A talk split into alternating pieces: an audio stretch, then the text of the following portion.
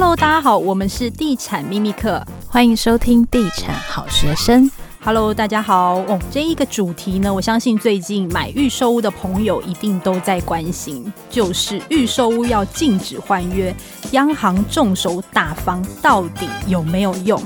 那其实央行打炒房在升级啊，从去年十二月中就祭出第四波的打炒房四大管制措施，再次的加码房市的控管，也是这四次以来最严格的管控。究竟央行持续打房到底有没有用？我们这次再度邀请到在地产界有活字典称号的房市专家黄书卫，透过数据来跟大家一次说分明。Hello，书卫哥。嗨，大家好。嗨，地产活字典又来了。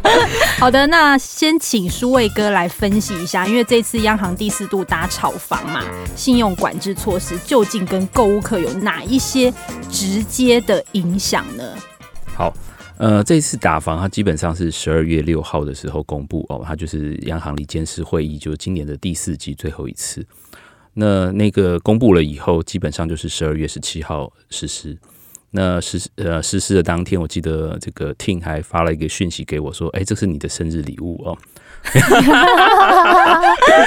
超好笑哦！”十二月十七号，基本上呃这个东西哦，这个央行的理监事会议每一季它都是在固定的时间哦，所以在上一次市场非常热的时候，就有人说：“哎，这个央行你这样打房不行啦，哦，你这没用啦，你就。”三个月才出来一次哦，啊，你都这个反应都不及时，然后你中间都是出一些什么施政报告啊，或者是立法院的一些说明而已哦。那基本上你真的会出手段的时候，就一季一次，可能有时候就是呃远水救不了近火啦啊，那我们问一个简单的问题，那呃十二月十六号这一次哦，基本上是二零一九年的十二月八号是第一波。哦，那二零二零的十二月十六号是第四波哦，中间除了这个我们说疫情最严重的第二季它没有出手之外，基本上每一季它都有这个有一个秀就对了啦哦。那如果我们去看一个医生哦，看了四次的话，那大家觉得这个病是好了没？如果说专治一个病的话。应该就是一个慢性病吧？哦，对对，不然就是说他下的有有人说这个他下的很好哦，那我不知道他可能是中医啦哈，药效比较慢，市场没有反应哦，所以我们在谈这个央行在十二月十六号他下手之前，但是大家其实都可预期啦，就是十二月十六号一定会出手。哦，因为前面立法院他已经有做了一些报告，然后这个这个杨金龙也出来讲了一些事情，所以大家觉得这个应该是很可期啦。哦，所以只是他现说什么到什么程度，或者有没有新的这个条件，大家是比较好奇而已哦。但是十二月十六号之前哦，居然发生了一件事情，就十二月八号那一天。新闻大家都有看到嘛，就是台南仁德居然有一个案子在排队，对，隔天还是当天？我记得是隔天，隔天就是台南案发生之后，隔天就说预售屋。啊，对，他是十二月八号那一天，记者就冲去了，啊，冲去现场。我记得那个记呃记者好像也出了一些这个，也有有一些争议啦。有人说啊，你跑去那边报，你是不是在助长炒房？你是不是在帮他？记者也有被骂，对对对，被骂，对不对？哈，那十二月八号就是那个案子，基本上他其实户数也不多啦，三。五百户，然后但总价差不多是七百到一千万，半夜就去排队了。对，他前呃十点开案，前一天晚上九点就有人去排队。那天应该天气不会像今天那么冷啊。如果天气这么冷的话，应该没有人敢去排队。哎，不一定哦。天气冷跟房市没有关系，那表示说房市更热，对，不对？哇，市场冷，心更热就对了。对，反正那天就有人去排队哦，然后好像。因为那个案子是基本上是卖红单哦，所以我们看到呃这个这个地地震局哦，还有这个公交会都有去查哦，最后好像说是三十几组成交了，嗯嗯，所以马上哦这个隔天哎，内政部就说他们有五大的这个新的这个修法措施啦哦，那这个基本上要一起看啦，就第一个我们是认为说呃央行的选择性信用管制哦，它已经出到了这个第四道药哦。呃，基本上还有一点这个呃边际效益递减啦，哦，那另外一个最主要的重点就是我们讲十二月八号它凸显的一个现象就是，就算你央行哦祭出什么样的措施哦，对我这个市场，对我预售屋市场基本上是无感的，对，是不是？嗯，哦，因为你说现代，你管他是买豪宅、买第二户、买第三户，基本上我们说是房屋啦，还没讲到土地或者是余屋哦。至少买房屋的话，买预售屋的话，这些根本都不跟我没有关系。对，因为我们在交屋之前，这些都脱手了。对对，这些都不会限制到我，都不会绑住我。我只要在这个花了一层签个约，中间去做转手。当然，现在我们知道有房地合一税的限制啊，可能要扣一点税。那其他中间的所谓的我们说这个这个贷款的问题，是完全跟这些投资行为、换约行为是无关的。所以内政部非常快的就下了这个五道的这个指令出来了。那当然，很多人会说这五个措施哦，基本上没如果分开看的话，有一些当然是听啊第一次听到会有点恐怖了哦。例如说这个呃所谓的检举制度，对这个等下我们另外一集会来讲，哦、就是炒房要被关这件事情。哦，炒炒房对对。然后还有说这个如果说这个什么垄断呐，哦，这个可能要罚则很高了哦。对。那当然我们说，所以基本上以央行后来的这个措施来讲哦，它只是定调而已啦哦，然后已经沦为宣示性的，后面怎么执行才是重点。所以我们看到在十二月。十六号、十七号公布之后哦，我们看到几乎每天啊，央行、金管会、财政部都有好忙哦，对，都有政策啊，说什么这个，而且因为它基本上它这个政策方向有了，但是没有人去执行，或者是没有落实啊。例如说贷款之后。诶，这是建商啊，我贷了六成，但是我就是用这个钱在养地，那到底有没有管？一开始说一定期间内你要做开发，那到底一定期间怎么定义？我们看到最近可能会有比较明确的一个说明，或者是作业的一个指标啦。哦，那但是中间很多哦，其实我们看到基本上哦，看起来就是政府除了我们刚刚讲内内政部这个东西，一定是要内立法了。哦，那这个可能会很复杂了，因为立法基本上第一个是它还要过行政院，然后这个立法院还要通过哦，然后这个修条文修正的这个幅度，或者是会不会又被打枪，或者是被打折，这看起来其实变数很多啦哦，所以我们会觉得说，以目前来看，呃，第一个这些部会这么多的这个动作出来，表示说间接证明了哦，这个央行它。光是央行的这个政策来讲，它的现代的政策基本上，它如果只有它的话啊，没有其他配套措施的话，要成功是非常困难。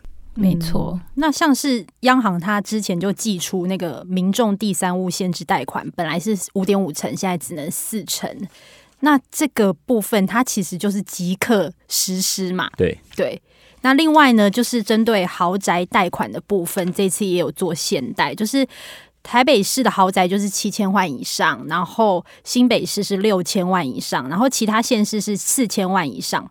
诶，这样对之后的豪宅市场又没有新的这样影响？呃，所以我们看到整个市场好像是一个这个平行宇宙，有没有？他他喊他的，我买我的。对，他现在一直弄啊，可是你看那个预售还是继续跑，价格还是一直往。最近还在冲吗？对，还在冲。然后呃，我们说豪宅也是啊，对。豪宅基本上，我们看到很多所谓的无贷款买购物啊，哦，拿现金的，满手现金来买。不过这这不是一件很正常的事情吗？哦，因为现在市场的资金本来就很多啊，有资就非常多。对，因为我们不是那种人，所以没有办法想象。可是真的听说很多人真是满手现金去买房子的。对啊，他本来就是钱很多，然后他放在银行里头，这种大额存款的这个定存利率又非常低，不到一趴。哦，那他不拿到一个这个有稳定这个收益，或者是有这个价格成长的这个区这个产品来做配置的话，基本上他对他来讲，他钱就是越来越薄嘛。哦，我们上次还讲哦，不是几个月来前来说嘛，这个说我们说这个央行统计在金融机构里头啊，个人跟企业的存款活存的部分哦，两年就增加了四点八兆。超多钱，对，我们在上一集到现在目前为止哦，又增增加了两千多亿，你知道吗？天哪！上一集不是也才几 几个月前？对，非常夸张啊，钱太多了，钱真的真哦。而且我们知道这个是存款哦，存款的意思是什么？就是我拿来消费、拿来支出、拿来投资之后，最后不知道剩下的，对啊，不知道放哪里的钱，就先放银行，才放在银行，而且放在活存。有多少是放在房地产或是其他的金融商品？那就很可怕了。如果你看那个主计总处的所谓的这个国情统计。要懒的话哦，呃，银行哦，有将近一半的钱其实是流到不动产市场里头去的，他写的非常明确。那以目前来讲哦，为什么央行它这么积极的做，但是没有办法呢？第一个当然就是我们说的这个资金成长的太快。货币供给额成长太快，都是双位数。那那去年我就觉得这个央行的这种打房方式哦，它就限制银行贷款。那基本上银行我们就知道，银行生的钱太多了啦。它用银行法七十二条就是之二，所谓的它的这个资产的上限哦，三十趴作为它这个放在房地产的这个上限哦。但是因为它成呃，它这个母数成长太快，它的分母成长太快，所以基本上它。对于房市或者是资产的这个控制来讲，价格的这个成长的控制来讲，其实是非常非常有限了哦。所以以目前来看，央行其实是努力了，但是比较没有用。那但是内政部看起来这个是非常吓人哦。诶，我们会在这一集讲完吗？哦，这一集呢，我们主要还是讲说 这一波打房到底有没有用？哦，对，好，但是如果两组绑在一起就很可怕。对，嗯，对不对？你说我现在不能换约，对，好，我是自助客，哎、呃，不是，我是个人，好了，不要，我们先先最最单纯的讲，自助客有没有差？自助客没差、啊，自助客没差。我买一间房的，我就是缴，我就是贷款成数就这样，我完全没差，我完全没差，税也没差，贷、啊啊、款成数也没差，对啊，那有什么有差？没差嘛，都没差。对啊，没差。自助客是真的没没差，顶多啦，明年会升息。嗯，现在就是升息的议题。可他这样半马半马升，其实换算下来。也没什么差，没什么差 哦。那还会有什么差嘞？会不会有贷款估不到的问题？好像也还好，预售屋比较少这种问题。嗯，预售预售比较少见，但是中古屋就会。嗯嗯，好，那再来就是第二种，就是投资客个人的投资，这个影响应该就蛮大的哦。哦，这个影响蛮大的，因为你就是不能换约。你上了车，哎、欸，你本来是买了这个车票，你要当这个黄牛，呃，要卖票的，那突然说这个票不准卖了，你这个拿到以后，你、就是、不小心搭到泰鲁格号，啊，对对，你就给我做到底。对，好，那做到底就会发生什么问题？做到底，大家想说啊，那顶多是跟自助客一样嘛？不是哎、欸，他如果他碰到央行的限贷令，嗯，他是第三户，那就，就有问题了，就会卡住了，会断头，就会断头。好。那另外一种最可怕的叫做什么？叫司法人。司法人有一点像投资客的这个味道，就是说他会可能会被断头哦，他财务可能会会出现问题，因为要拿六成的这个自备款，你才能交屋，然后你还有契税要缴，那可能会压力很大。好，那但是碰到一个问题，他说现在司法人他你购置住宅还有限制哦，有三个用途限制，一个你做你的员工宿舍。员工住宅，你买给你的员工住没问题。第二个呢，你如果是买来做包租公的也没问题，听起来好像 OK 啦吼。第三个呢，就是要做围绕都更，但是在预售屋市场没有什么围绕都更的问题了哦，就就这两项。好，那大家想说，那没问题呀？哎呀，我就用公司的名义买，然后给我自己住，不是就解决了？因为我就是公司的员工啊！哦，对对对，就完全成立嘛。对啊，完全成立。最近很多这个富豪买那个顶豪，不是都这样吗？儿子买顶豪，然后这个公司买，儿子住有什么问题？对不对？啊，反正也是员工嘛。然后我也是长期出租，也没问题呀。哦，如果说租给自己的员工，或者是租给自己人，也没问题。但他锁一个五年才能转售。哦，那这个就会。那就会风险就会变蛮大的哦，因为我想我们是刚讲，不管你是投资客或者是这些法人投资，它基本上都是短期交易啊。我们之前我不知道有没有讲，内政部三月的时候做了一个统计哦，就是司法人拥有多户住宅的超过五成哦，是在一年内就做转手转手。短进短出，哦、就是都投资客，啊，都是投资客。嗯、那你现在要绑他五年，那怎么会没有影响？对，所以这以三个这个不同的身份来讲，它就有完全不一样的冲击。自助客是完全没有差，但是法人尤其是这种炒房公司，以目前来看，的确就很多人在抛货，准备要跳船，或者是我们说要出场了。嗯，那像是。你刚刚说到关于预售屋的禁止换约啊，其实这个也是很多自住客很关心的话题。我们之前就有在粉丝团分享，我们身边有一个亲友，他最近在看房子，然后他就经历了那个预售屋换屋暴利的赚暴利的这个事件。他是被赚吗？对，他是被赚，因为他白手起家当老板，算是还蛮厉害，就很努力打拼的人。然后他之前就很生气的打电话给我，就是说他去看了台北。就是还在新建的房子，就是也算是预售屋，但已经卖完了。他说，房仲向他透露，这是某位的知名女艺人买的，对。然后他当时就是一口气买了三户，然后这一户最近他要拿出来卖，对。然后他要卖九千多万，然后亲戚就查了一下实价登录，说大概就是七千多万成交，所以他觉得那个预售屋的赚暴利这个行为真的是他非常的觉得不 OK，这样。所以其实预售的那个换约真的水很深呢、欸。是啊，而且麻烦的是，你看到的实价登录叫做七千万，对不对？对。哎呀，那个是那个女明星取得的原始价格吗？还是它是二手的？它是原始，原始，对。哦，那为什么那时候没有登录九千万？他现在就很好卖啊！不要教大家一些暗黑手法，行不行？这样会被、啊、被黑。那你观察最近，你刚刚有说到说，就是如果是那种投资客占大宗的那些比较炒作过热的区域，有没有出现一些到货潮？有啊。呃，当天哦，十二月十六号啊，这个内政部的消息一出来啊，就马上有人传那个群主的截图给我看，很好笑。什么群主啊？啊，当然就是那个换屋换约的群主啊，哦、大家的交流。那个不是都解散了吗？好，我们下一集会来聊、哦。因为我们讲的是十二月九号。对。哦，所以那个时候大家基本上是刚取得那个讯息啦，嗯、哦，所以就开始有很多那个这个这个。意见交换的这个 动作就出现了，那很多群组基本上也还没关掉，甚至是现在，即使是你上一些各大的这些呃售屋平台哦，你还是看得到，你打换屋哦，在一些特定区你打换屋哦，还是有物件会给你跳出来啊，嗯，因为基本上换屋没有犯法。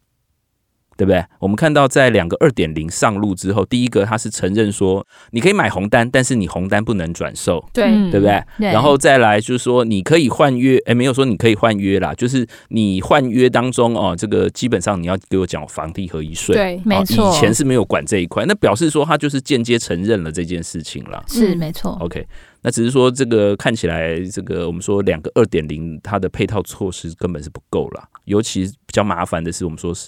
呃，实价登录二点零，呃，这个之前成交的什么时候应该登录啦？然后后来成交的什么时候登录啦？哈，要补登录。好，但是他们没有做到一个，就是换约要不要登录？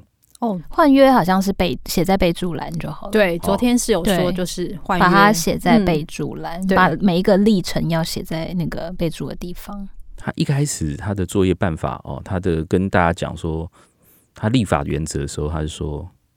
呃，你如果每次都换约的话，哦，就是垫高价格，嗯，所以基本上他也没有鼓励，或者是没有特别要求你来做登录，所以也间接影响到很多人可能会做一些虚假登录。如果成本很低的话，哦，他就基本上做一个价格定锚的动作了。